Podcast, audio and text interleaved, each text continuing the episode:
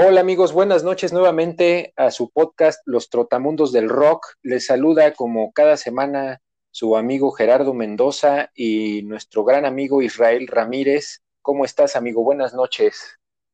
Hola amigo, otra vez un gusto saludarlos a todos como cada semana. Eh, estamos muy felices acá en este Día del Padre aquí en México. Y este, pues vamos a empezar con la segunda parte de un tema muy, muy padre que es el Big Four. Eh, la vez pasada dimos o hablamos de dos grupos considerados de los más grandes del Big Four, que es eh, eh, Metallica y Slayer. Y ahora vamos a estar hablando de Megadeth y Anthrax para que completemos esta, esta terna del Big Four.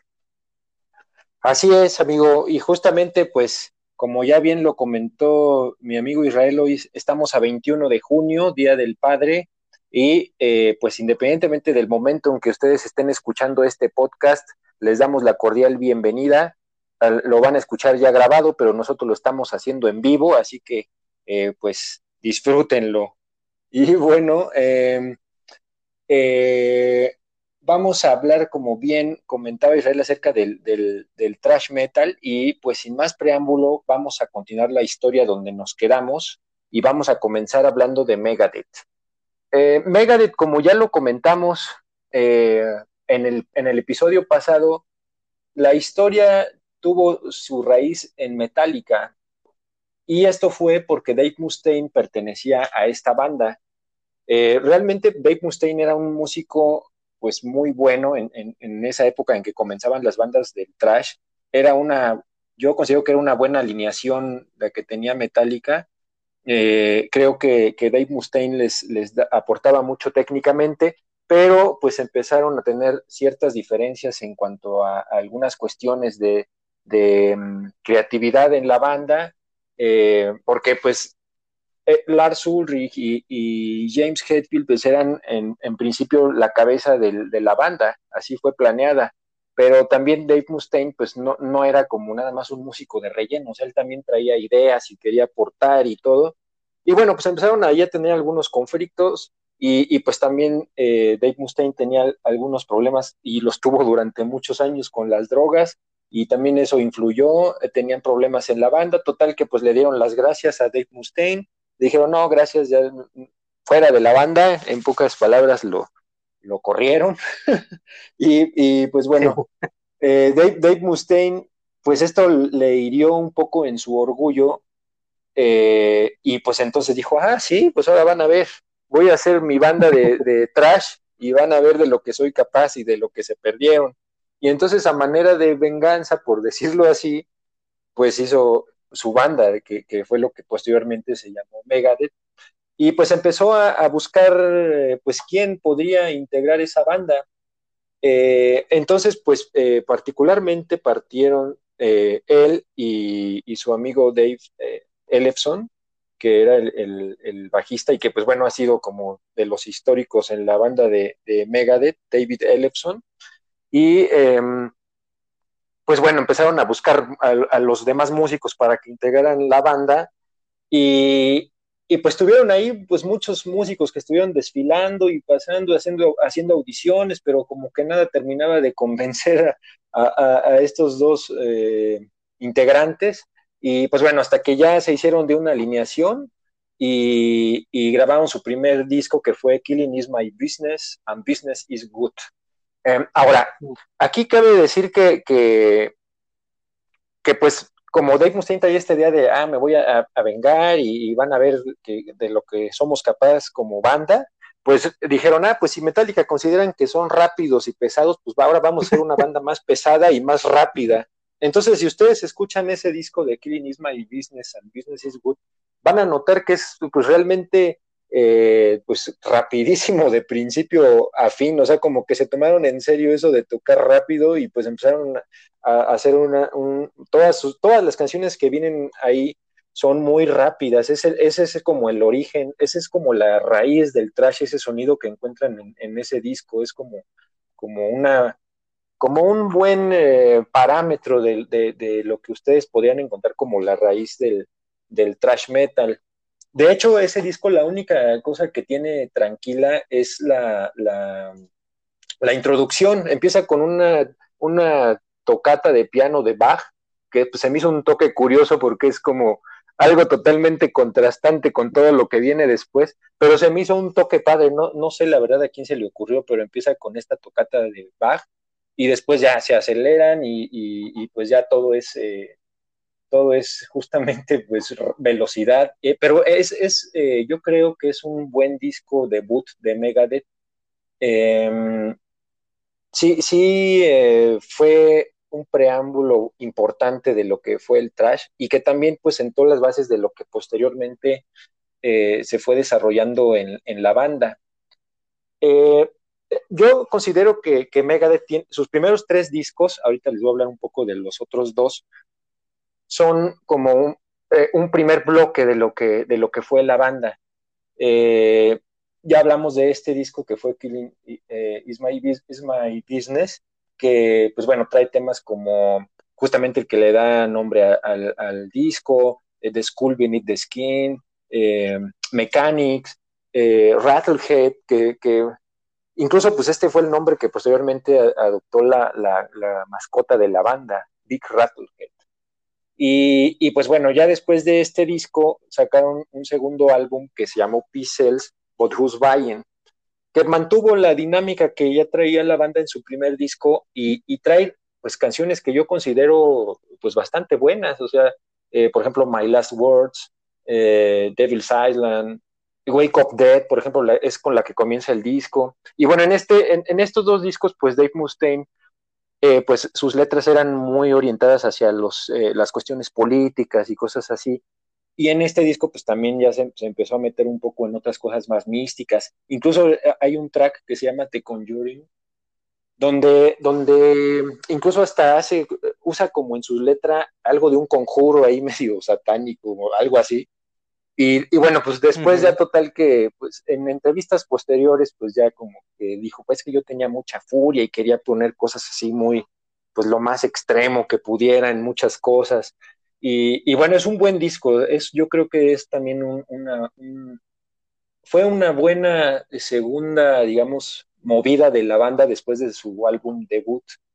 Y el siguiente, que, que, también les decía que desde mi punto de vista es como este primer bloque de, de Megadeth, de su discografía, es So Far, So Good, So What que, híjole, este disco, por ejemplo, empieza con un tema que se llama Into the Lungs of Hell, que es instrumental, pero a mí me parece fantástico. Yo lo he comparado en, mi muy personal punto de vista. Eh, o sea, yo, yo pienso, a mí me gusta mucho la Divina Comedia de Dante Alighieri. Entonces, este tema, yo digo, si hicieran como una versión musicalizada de, la Divina Comedia, pienso que este tema de Into the Lungs of Hell podría ser como el, el, tema con el que abrirían cuando, cuando llega Dante al infierno. Se me hace como un tema muy padre y, oscuro y, que es una buena forma de abrir el disco. Y tiene también otra canción muy buena que se llama In My Darkest Hour. Y bueno, pues está ahí un cover incluso de los Sex Pistols, que es Anarchy in the, UK. Y también es un buen disco. Y en, esta, en estos tres eh, discos estuvieron pues haciendo cambios de integrantes. Eh, eh, hubo muchas variaciones en la alineación de la banda y, pues bueno, ya después, eh, también en esto estuvo la situación de que pues estaban muchos problemas, como les decíamos previamente, con las drogas entre los integrantes, incluso pues Dave Mustaine en ese entonces tuvo un auto, perdón, un, un, accidente automovilístico que pues bueno, de ahí dijo, no, mejor sí que esto sí ya estoy muy loco, mejor sí me voy a meter a rehabilitación y, entró a rehabilitación y pues ya estuvo pues sobrio, como quien dice, durante varios años. Y bueno, este, este fue como un parteaguas porque ahí también hicieron eh, ya más cambios en la alineación, empezaron a, hacer invitaciones, eh, incluso dicen que, que, una de las posibilidades que tuvieron para incluir en la banda fue Slash, por ejemplo, pero pues al final Slash pues decidió permanecer con los Guns N' Roses. Y, bueno, pues incluso eh, también invitaron, según tengo entendido, a, se me fue el nombre, amigo, aquí ayúdame un poco el, eh, guitarrista de, Pantera. A, a Dimebag Darrell. Ajá, ah, exactamente, sí, exactamente. Eh, pero pues él traía también la intención de que entrara su hermano y pues ya tenían a un baterista que recién habían contratado, que era Nick Mensa. Y bueno, aquí justamente ya fue la alineación que, para mí fue la más consistente. Grabaron cuatro discos consecutivos esta alineación, que fue Nick Mensa en la batería, bueno, David Ellefson, que era el bajista, Dave Mustaine, por supuesto, y en la guitarra terminaron por contratar a Marty Friedman. Y esto, Marty Friedman, Ajá, exactamente, estos cuatro integrantes ya hicieron una eh, alineación sólida desde mi punto de vista.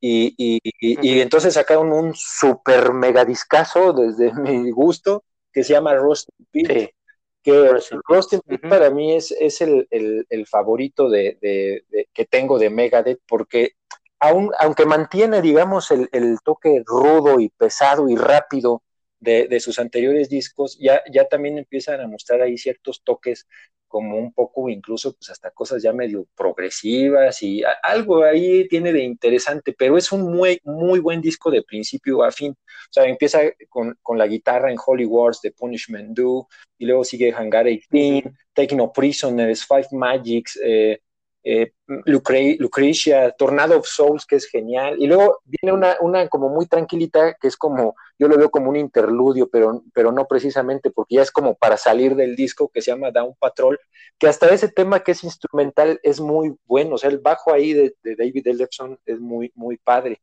y termina con Rust in Peace, Polaris, que, pues bueno, o sea, es un, es una, un muy buen tema otra vez rápido para, para cerrar, ¿no? Y y bueno, eh, Rust in Peace fue eh, como lo que comenzó desde mi punto de vista su segundo bloque en, la discografía de Megadeth. Eh, y después sacaron otro disco también que tuvo mucho éxito que se llamó Countdown to Extinction. Y en este pues también vienen unos de los grandes eh, temas de, que son muy conocidos como Symphony of Destruction, Sweating Bullets, Em, y también es un muy buen disco y es la misma alineación del, del, anterior. Y eh, pues bueno, este ya todavía incluyó, si bien ya traían algunas cosas ahí más melódicas en el disco de Rusting Peace, aunque ahí medio de manera incipiente, este disco sí ya, ya entró un poco más a cosas más alternativas en relación con lo que estaban trabajando. Y luego vinieron otros dos discos con esta misma alineación que les comentaba que fue Cryptic Wings y el otro que fue mm, Risk, Risk justamente, pero, ah, bueno, no, perdón, me salté uno que fue muy importante, que fue Euthanasia.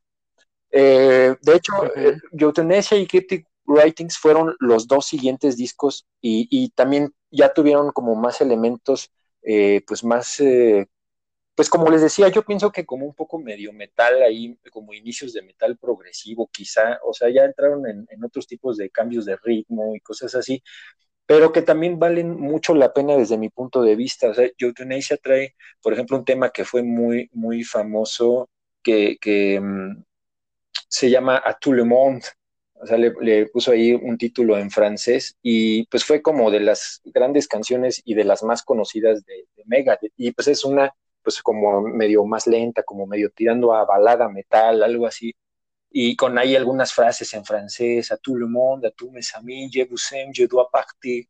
Entonces está como muy, muy padre el concepto que traían en, en esa, en ese disco. Y el, tema que abre Joe Tunesia, a mí también me gusta mucho, que es Reckoning Day, y luego pues sigue Train of Consequences, Addicted to Chaos, que también es una de mis canciones favoritas. Eh, en fin, eh, es un muy buen disco desde mi punto de vista y, después eh, salió el, de Cryptic Writings, Cryptic Writings y, em, y bueno, pues aquí el gran éxito fue Trust. Y después de esto ya viene como una etapa ahí como de, de subidas y bajadas de la banda en todos los siguientes discos. Eh, en Risk comenzó esto porque pues Risk ya fue un álbum muy criticado por sus fans hardcore incluso de Megadeth y, por los nuevos fans eh, porque ya, ya entraba como un sonido pues, demasiado alejado de lo que había sido en un principio la banda. No obstante, trae un tema eh, que a mí me gusta mucho que se llama Prince of Darkness, pero ya aquí ya fue un álbum un poco más flojo en relación con los anteriores Y, aquí sí ya es de gustos, a quien le puede gustar Risk eh, y a lo mejor hay a quienes no. Como que aquí ya empieza una etapa de la banda que, que fue, em, pues ya es más de gustos, o sea, vinieron otros eh, discos eh, que traían algunas cosas buenas, otras no tanto, como The World Needs a Hero. Em, mm, creo que viene otro. Ah, después, si yo te System Has Failed. Eh, en fin, ya los discos posteriores desde mi punto de vista como que ya son como si le quieren entrar de plano a los deep cuts, como le llaman, de Megadeth, pueden encontrar cosas interesantes en esos discos, pero los que yo recomendaría son todos los que les mencioné previamente, como que los dos anteriores bloques. Y el último que han sacado, que se llama Distopia, también lo considero bueno, o sea, retomaron un poco lo que lo que trabajaban en esa década de los ochentas y principios de los noventas y, pues también es un disco que vale la pena si, quieren eh, darle una oportunidad, a lo mejor pueden encontrar algo ahí interesante. Y pues bueno, ya en la actualidad, pues Megadeth está un poco detenido por los problemas de salud de Dave Mustaine, eh, pero bueno, pues sí han tenido un legado importante en cuanto a, la historia del trash, y pues no solo del trash, sino del, del metal. O sea, eh, Megadeth para mí sí es una de las grandes bandas de, metal. A mí me gusta mucho, es una opinión totalmente personal, pero a mí se me hace una muy buena banda, me gusta mucho. Eh, en todos sus discos yo encuentro al menos algunas cosas que, me gustan. Eh, en fin, es una banda que yo en lo personal les recomiendo que, escuchen sobre todo sus primeros eh, seis, siete discos y, y, eso les dará una buena idea de lo que es Megadeth. Y bueno, pues no sé, amigos, si tú quieres agregar algo sobre Megadeth, tu opinión, algunos comentarios, y, posteriormente, pues que nos platiques un poco acerca de Anthrax, que es con la que cerraríamos con los Big Four del thrash metal. Sí, claro, amigo, este, muy, muy buena tu, tu reseña y tu opinión sobre Megadeth. Considero que Megadeth también es una de las bandas eh, emblemáticas de todo el thrash metal Considero también que es eh, dentro de las cuatro, a, mi, a título personal, es la más eh, técnica, hablando más recursos técnicos tiene de las, de las cuatro. Eh, ahí tiene, ha tenido bastantes, unos monstruos en las guitarras, este, ahí ha pasado muchísima gente. El problema que que Megadeth yo le veo es que eh, tiene, como diríamos en una empresa, tiene una alta rotación de personal. Sí, exacto. Este, dijo, exactamente. Entonces, eh, Dave Mustaine es un ego muy grande, eh, también es, es, una persona con muchas capacidades técnicas y un líder nato. Por eso, ah, tú comentabas mucho de, pues, de que cuando su salida de Metallica, y realmente sí, o sea, yo considero más que nada que a falta de talento, a falta de algo más en Metallica, considero que llegó, llegaron a pensar, porque como bien dices, Lars y James eran ah. los líderes, ellos Amigo, amigo, perdón, no sé si me estás escuchando, como que perdimos un poco, un poco tu, estamos perdiendo un poco tu, tu audio. No sé ahorita si, si, si me ah, escuchas, ¿tú me escuchas bien?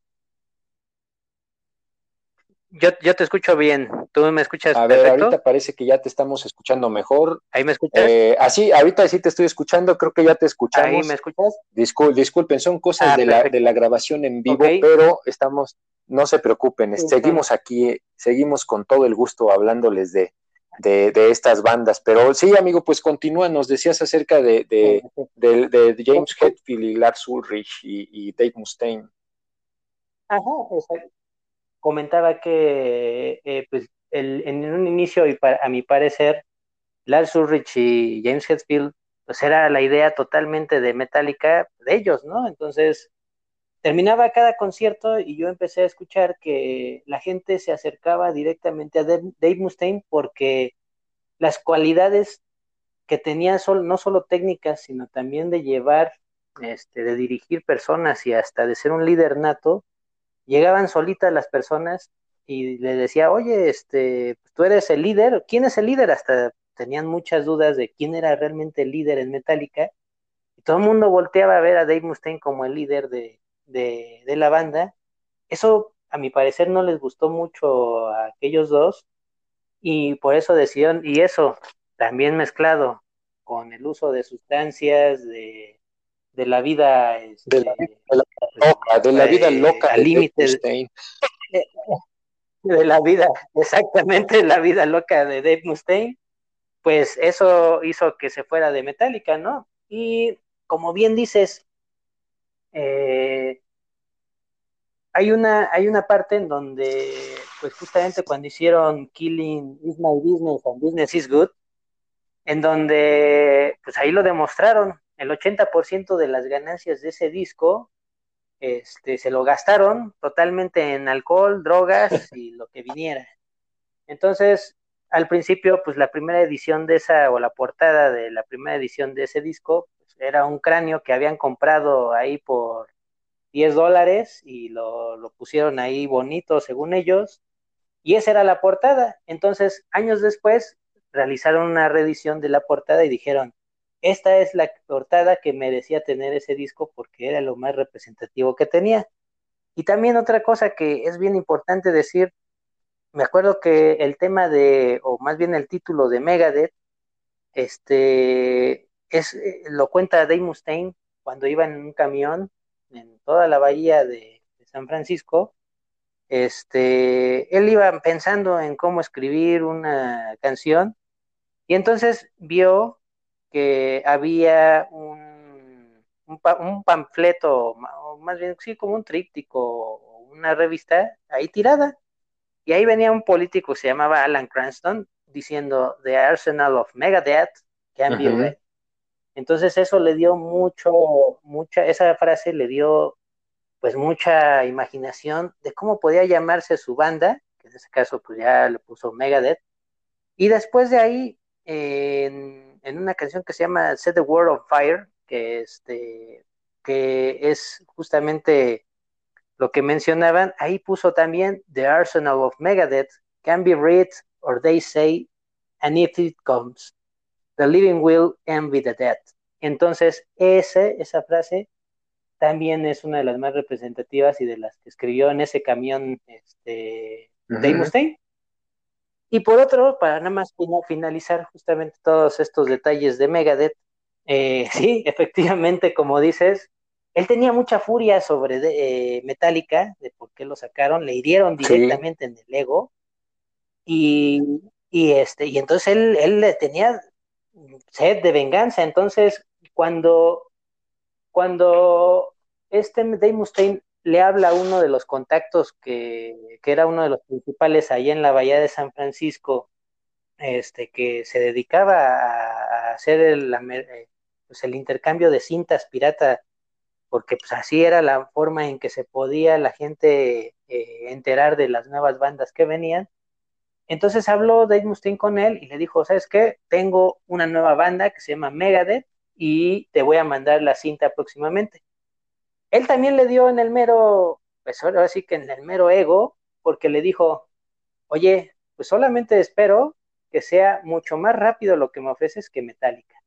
Con eso, dice que colgó Dave Mustaine y que los demás este, miembros de la banda lo vieron muy enojado y que le dijeron, ¿sabes qué?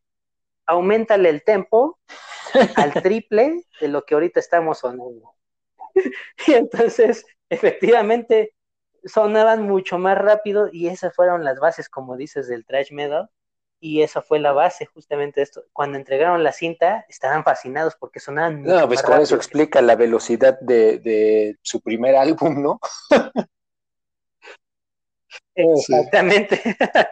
Entonces, entonces, es, esos son unos apuntes bastante curiosos del por qué Dave Mustaine eh, eh, le dieron en el mero ego y es una persona muy complicada para poder tocar. Entre ellos, pues han pasado, ahorita mencionaste el disco de Distopia, donde está este, este en la batería está Chris Adler de mm. Lamb of God, en donde pues, también este, estuvo solo un disco, este, lo hizo de manera formidable pero lamentablemente pues solamente estuvo una, pues una sola eh, en un solo disco, me hubiera gustado verlo en más, en más este, álbumes, pero no fue así. Y también estuvo Kiko Ludeiro, que también es un, grandioso músico, este, guitarrista. Entonces, este, y también mencionaste por ahí un Natud Lemond, que también después hicieron una reedición de esa canción en United Abominations, que la hicieron aún más, este, si era una balada rock, eh, esa reedición fue aún más fresa y más balada, porque ahora, ahora tenía o incluía la voz. Mm. Entonces, para mí, para mí es una de las bandas más. Y fíjate que nada más, amigo, para puntualizar un detallito que ahorita recordé con, cuando hablaste del ego de Dave Mustaine, eh, justamente recordé que, que eh, pues estaban en, en, los orígenes de Megadeth pues, eh, o sea, Dave Mustaine no tenía contemplado él, ser el vocalista, como que le dieron ahí una oportunidad de hacer un casting a varios, pero pues al final no, yo creo que justamente eh, algo tuvo que ver el ego de Dave Mustaine y dijo, no, ninguno está a la altura, a ver, yo lo haré.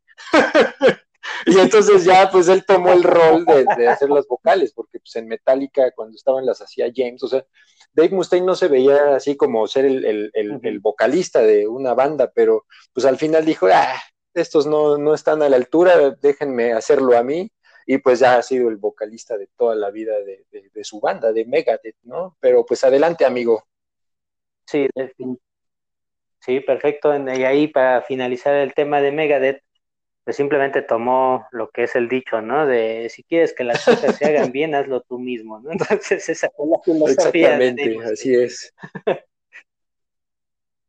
Perfecto, pues pasamos ahora con Anthrax. Eh, Anthrax, a diferencia de las otras tres bandas que hemos explicado, eh, Anthrax era una banda que no surgió en la bahía de, San Francisco, ni en Los Ángeles, ni en esa parte, sino ellos surgieron en la otra parte del país, en Nueva York, New Jersey, para ser exactos, por ahí de 1981 este, un músico llamado Scott Ian y también otra persona llamada Don Liker, que es, este, era el bajista en ese entonces, decidieron formar esta banda llamada Anthrax, que pues básicamente se lo mm, eh, hicieron alusión, eh, les gustaba este nombre porque pues era esta sustancia o carbunco se le llama, que es venenoso, este, y les gustó, realmente eso era lo que querían expresar ellos. Eh, llegaron e iniciaron con unas vocales, este, con un llamado Neil Turbin, que básicamente lo que Anthrax, Anthrax yo, yo considero que era una banda que tenía ese toque para, a diferencia de las otras tres que pues, tuvieron que tocar o picar piedra en sus inicios, Anthrax era una banda que, que pues ya la suerte este, les empezó a sonreír desde un principio. Sin embargo, este, pues al final Metallica puedo considerar que les, les, comió el mandado porque ellos empezaron a hacer, o fueron los que sacaron ese disco, el, el Kill Em All, y les comieron el mandado a los otros tres. Eh, llegó más tarde Megadeth, porque ya sabemos por obvias razones, porque llegó un poco más tarde que los demás. Pero este, Anthrax era una banda más consagrada y la que, primero inició, sin embargo, eh, por haber tomado, yo considero, malas decisiones en escoger a sus integrantes, este, empezaron a rezagarse un poco.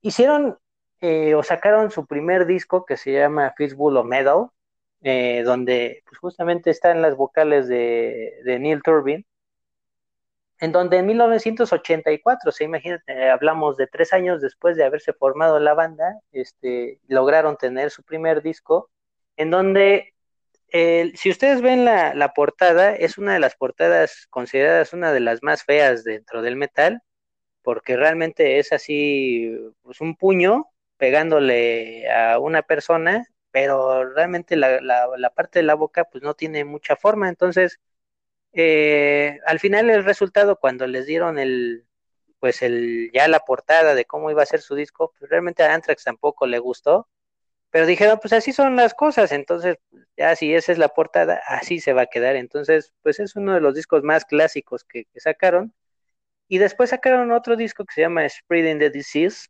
pero ya ahí, eh, justamente como era una persona, Neil Turbin, eh, bastante eh, conflictiva, tal fue así el conflicto que, pues, por ejemplo, mmm, sacó o hizo que sacaran a, Don Liker, que era pues el, uno de los, de los fundadores de Anthrax, y este se fue directamente a otra banda de trash por ahí muy conocida que se llama Nuclear Assault.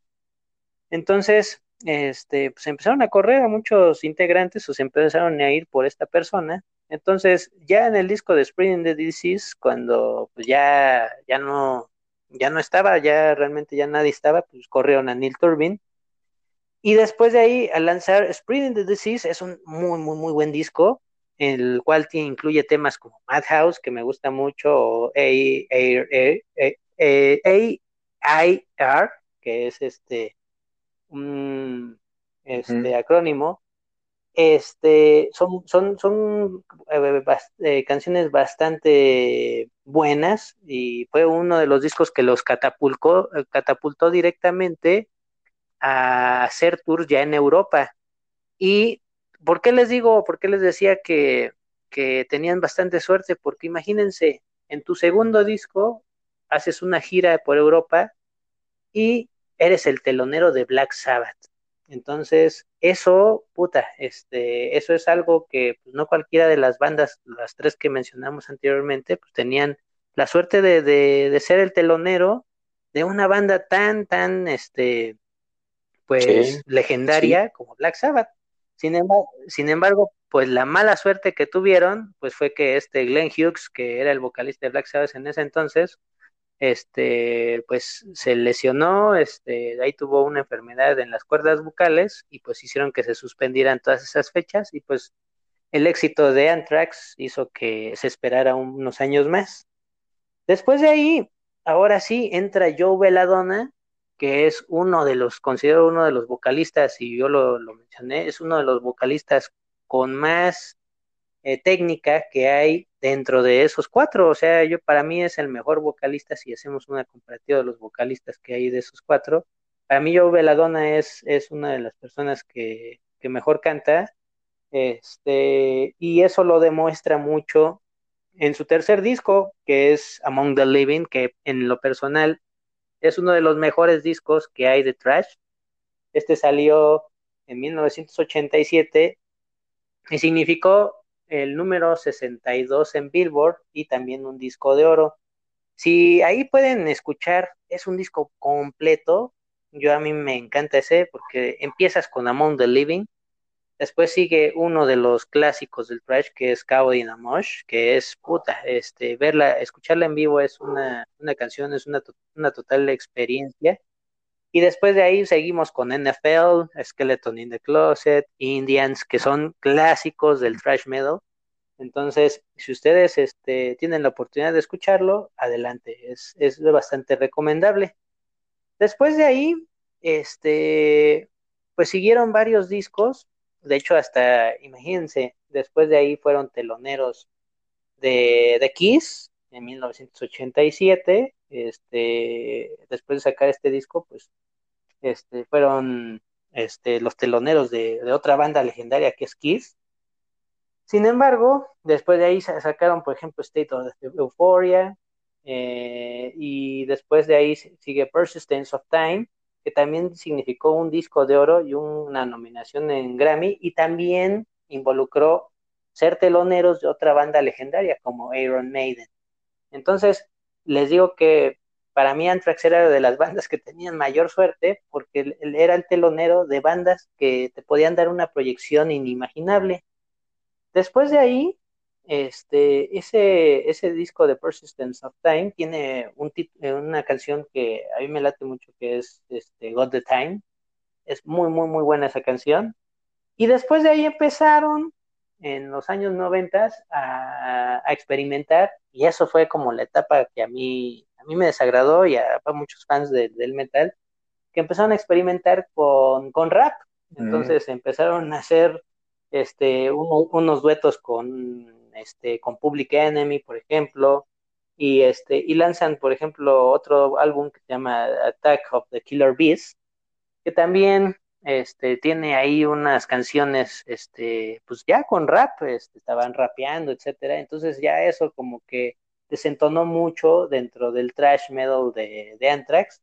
Muchos este fanáticos pues pues ya no, no querían escuchar un poco de Anthrax y eso eh, propició que despidieran a Joe Belladonna eh, como vocalista porque pues decían que pues eh, hacia dónde iba la banda, o sea, dónde querían ir, este, simplemente Joe Belladonna no, no encajaba porque querían una, un vocalista que, que siguiera sus propias reglas y no, no siguiera las órdenes de nadie, ¿no? Entonces, este, eso era lo que decían ellos y después de ahí eh, meten a, John Bush de Armored Saint, que era una banda un poco más de power metal, y, de ahí crean, crean varios discos, que es, por ejemplo, Son of the White Noise, este, el cual eh, fue séptimo en Billboard y fue creo que el, el, mayor éxito comercial que se podía decir mente hablando, no técnicamente ni musicalmente hablando, sino comercialmente hablando, este fue su mayor éxito.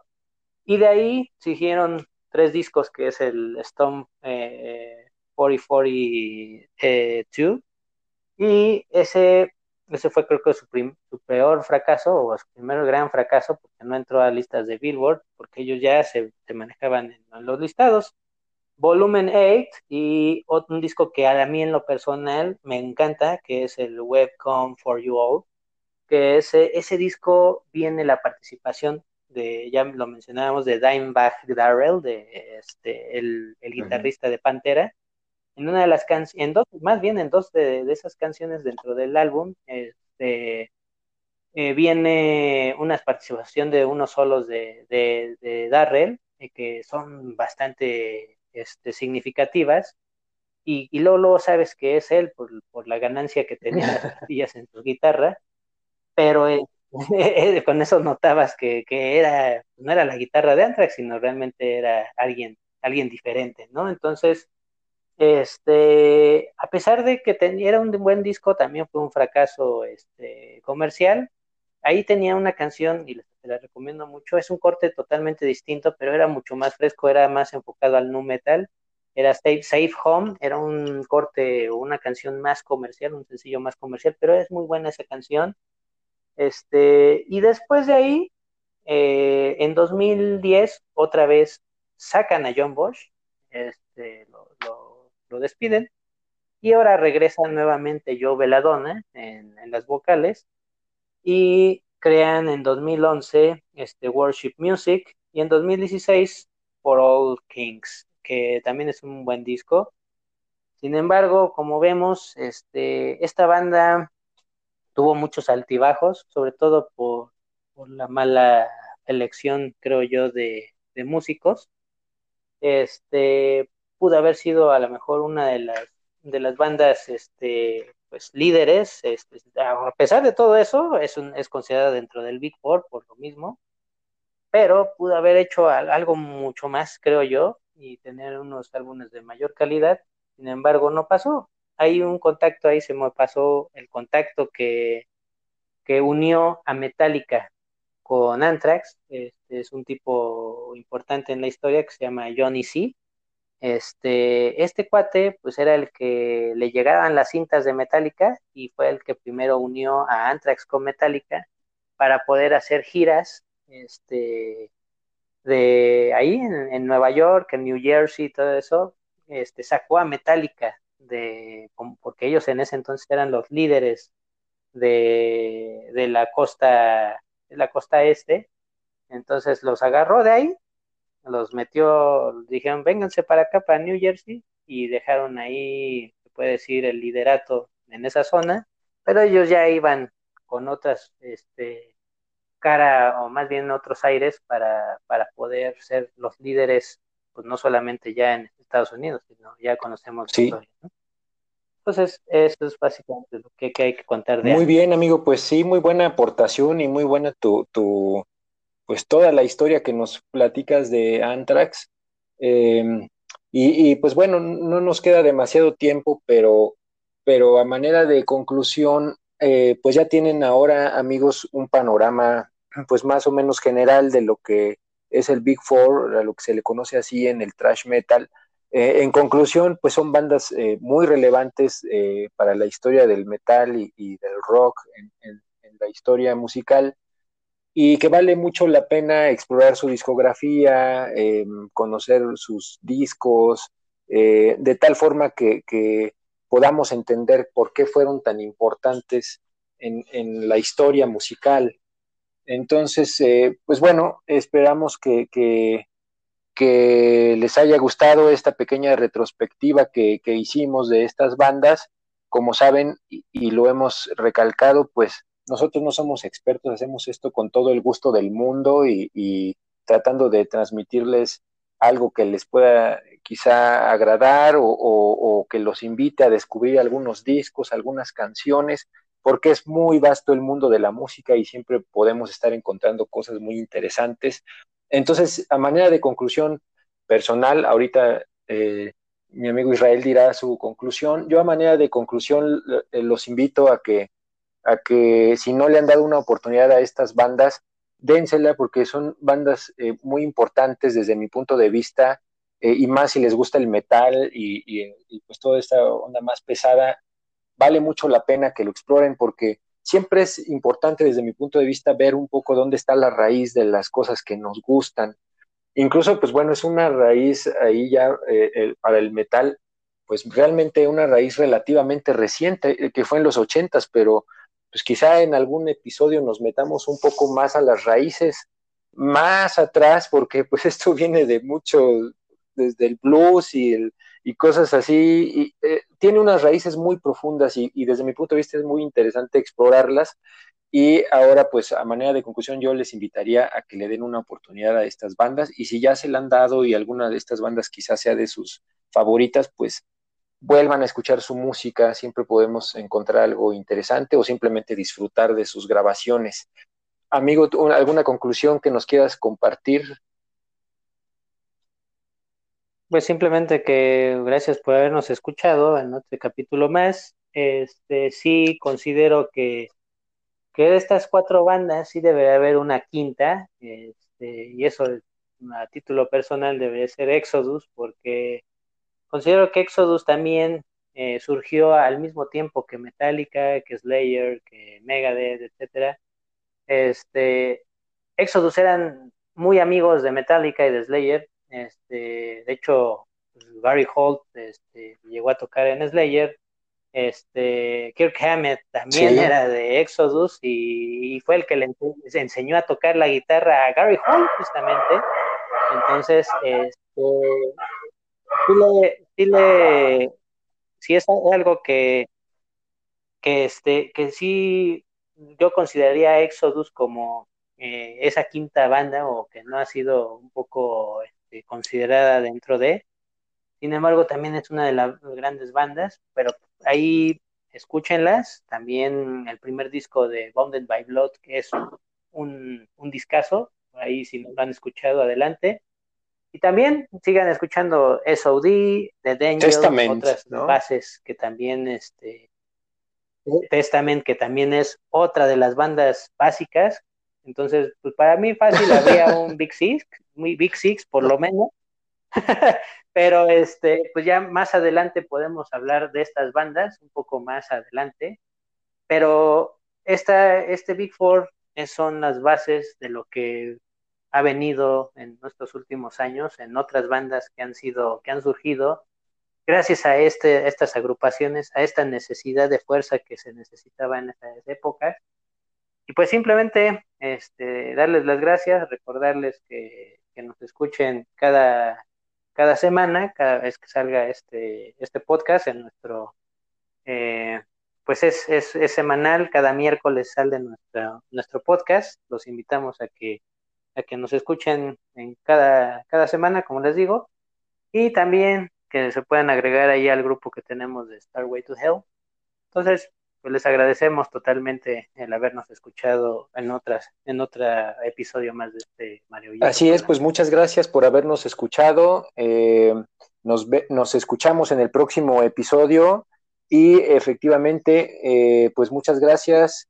Eh, gracias amigo, eh, gracias a ustedes por escucharnos y pues los esperamos en nuestro siguiente episodio con un nuevo tema.